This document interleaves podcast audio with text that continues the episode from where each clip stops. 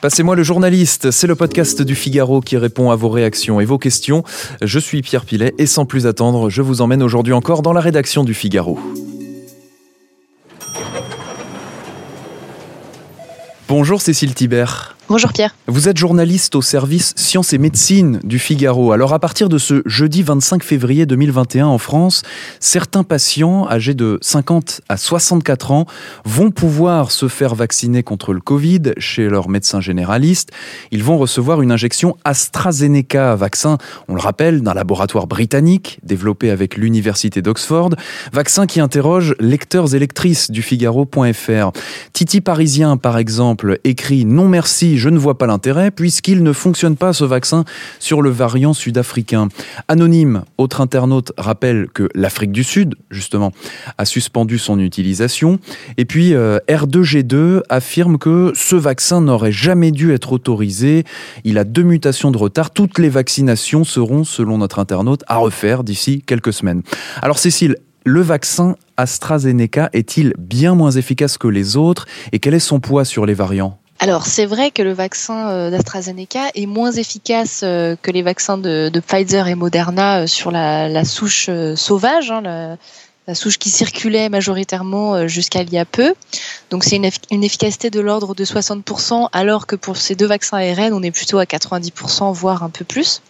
Et puis, c'est vrai aussi que le vaccin d'AstraZeneca est a priori moins efficace contre le variant sud-africain, euh, ce qui est quand même très problématique parce qu'en Afrique du Sud, ce variant donc, qui porte le nom de ce pays est majoritaire et il serait même responsable de 9 infections sur 10 euh, d'après le ministère de la Santé de ce pays. Alors cette information, d'où est-ce qu'elle vient? En fait, elle vient d'une étude qui a été publiée euh, début février, seulement quelques jours après que l'Afrique du Sud ait reçu un million de doses d'AstraZeneca. Donc autant dire qu'ils étaient un petit peu euh, dégoûtés. Et donc cette étude en question, c'est un, un préprint, c'est-à-dire qu'elle n'a pas encore été euh, validée, relue par d'autres scientifiques. Donc pour le moment, on la prend avec des pincettes, mais on la regarde quand même avec intérêt. Et qu'est-ce qu'elle montre? Elle montre que le vaccin d'AstraZeneca n'est efficace qu'à 27% contre les formes euh, légères, modérées de Covid-19, ce qui est très très en dessous de ce qu'on peut attendre pour un, pour un vaccin de ce type. Alors après, c'est une étude qui a été menée sur seulement 2000 personnes, c'était surtout des, des jeunes, des trentenaires en bonne santé. Euh, et donc, on n'a eu aucun cas de forme euh, sévère de la maladie, ni dans le groupe vacciné, ni dans le groupe euh, placebo. Donc, on ne sait pas si le vaccin est efficace ou pas contre les formes sévères. Toujours est-il que l'Afrique du Sud a décidé par prudence de ne pas utiliser ce vaccin parce qu'en fait on n'a pas de preuve de son efficacité sur ce variant. Et donc ils utilisent un, vaccin qui lui a montré son efficacité, c'est celui de Johnson Johnson qui serait efficace à 85% contre les formes graves provoquées par le variant sud-africain. En même temps, l'Afrique du Sud reconnaît quand même que euh, l'AstraZeneca pourrait avoir plus tard une place dans la stratégie vaccinale du pays, d'autant que les fabricants euh, sont en train de mettre au point une version euh, plus efficace contre ce variant et contre d'autres variants. je précise aussi que les vaccins de Pfizer et de Moderna, les vaccins ARN, sont eux aussi a priori moins efficaces contre la souche sud-africaine. Donc on parle de 30% d'efficacité euh, en moins.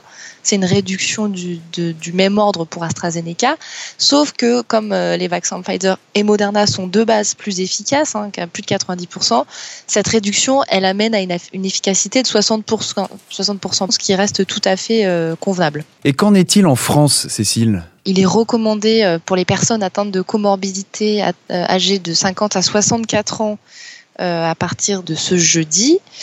Alors la situation est un petit peu différente quand même parce que euh, le variant sud-africain n'est pas majoritaire en France, sauf à Mayotte pour le coup, euh, ce qui est couplé d'ailleurs avec une grosse recrudescence de l'épidémie là-bas. Euh, par contre, sa présence ne cesse d'augmenter. Donc début janvier, on, était à rien du tout. Hein, le, variant était à peine détecté. Fin janvier, on en était à 1 à 2% des nouvelles contaminations qui étaient provoquées par ce variant, et puis quasiment 5% au 7 février, tout ça au niveau euh, national.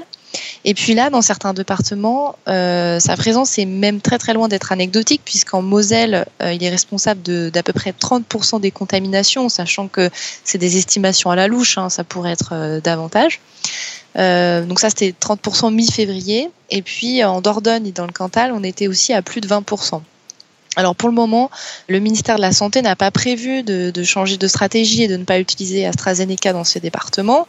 Il y a quand même 30 000 doses de vaccins Pfizer supplémentaires pris dans les stocks excédentaires en fait réservés aux maisons de retraite qui ont été livrés en Moselle. Mais pour le moment, ce qu'on peut dire, c'est que quand même, ça vaut le coup de se vacciner avec, euh, avec ce vaccin parce que euh, pour le moment, dans la, majorité du pays, les, souches euh, majoritaires, c'est la souche sauvage, puis euh, le variant britannique, contre euh, lequel, on le sait, ce vaccin AstraZeneca est efficace. Donc pour le moment, la balance bénéfice-risque reste favorable. En revanche, si ce variant sud-africain continue à prendre de l'ampleur en France jusqu'à devenir majoritaire, c'est clair que la question de son utilisation va vraiment se poser à moyen terme, voire à court terme. D'ailleurs, le dernier avis du Conseil scientifique préconise de vacciner les professionnels de santé avec les vaccins ARN. Alors qu'actuellement, quand ils ont moins de 64 ans, c'est de l'AstraZeneca qui leur est réservé. Donc peut-être que ça dénote un début de changement de politique euh, sanitaire en matière de vaccination anti-Covid. Voilà, à suivre. Merci euh, Cécile pour cette réponse. Et puis on a une dernière euh, euh, question. Alors mm, c'est une affirmation d'un de nos internautes qu'on va vérifier avec vous qui nous dit nos services de santé, hein, sous-entendu en France, poussent à l'utilisation du vaccin AstraZeneca probablement parce qu'il n'est pas cher, 3 euros contre 16 à 18 pour Pfizer ou Moderna. Et puis aussi parce que bah, nos services doivent avoir de sacrés stocks sur les bras. vrai ou faux? Alors, euh, vrai, les doses d'AstraZeneca sont moins chères. Je rappelle quand même que les, les prix des doses sont gardés euh, secrètes pour les négociations euh, européennes.